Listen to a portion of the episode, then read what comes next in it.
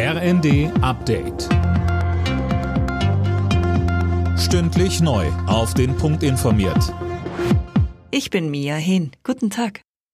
Viele Kinderkliniken in Deutschland sind aktuell am Limit. Der Kinderschutzbund fordert deswegen jetzt ein Notprogramm.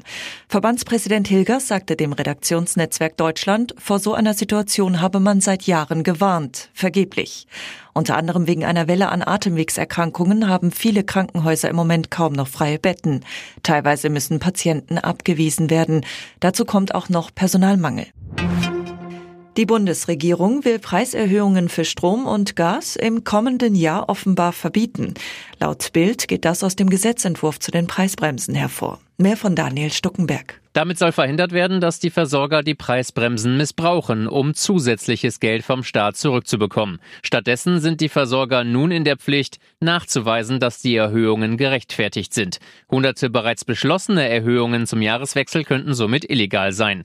Verbraucher dürfen die Zahlung der Erhöhung zurückhalten und sollen Widerspruch einlegen, so die Chefin des Bundes der Energieverbraucher Holling gegenüber der Zeitung. Immobilien erben oder geschenkt bekommen wird ab dem kommenden Jahr deutlich teurer. Grund dafür ist, dass sich die Bewertungsverfahren stärker als bisher an den marktüblichen Preisen orientieren. Immobilienexperten raten dazu, die Freibeträge von bis zu 400.000 Euro auszunutzen.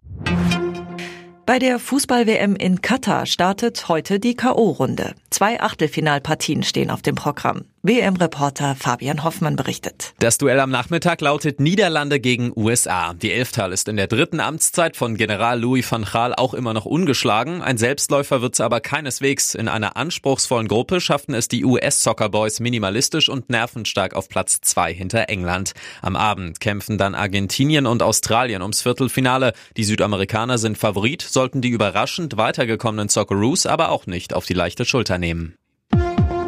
Alle Nachrichten auf rnd.de